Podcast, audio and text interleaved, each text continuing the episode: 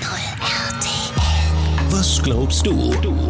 Mit Stefan. Manchmal wäre es ja gut, wenn man nochmal zurückspulen könnte und die Situation einfach nochmal in schön erlebt. Sagen wir, du triffst zum ersten Mal jemanden und gerade als ihr euch die Hand geben wollt, stolperst du über deine eigenen Füße, reißt ihm dabei seine Kaffeetasse mit runter und alles über die helle Hose. Oh Gott, wie peinlich.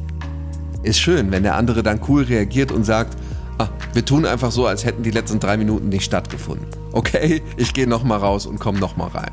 Und ihr müsst lachen. Geht aber nicht immer so.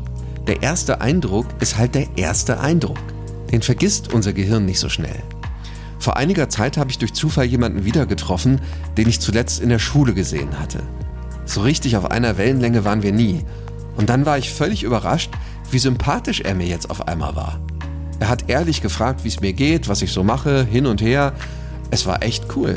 Ich glaube, wir haben uns beide wirklich gefreut, dass wir uns mal wieder gesehen haben.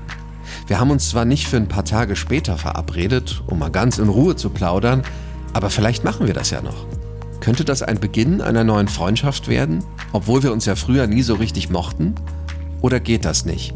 Denn der erste Eindruck bleibt. Was glaubst du? Was glaubst du?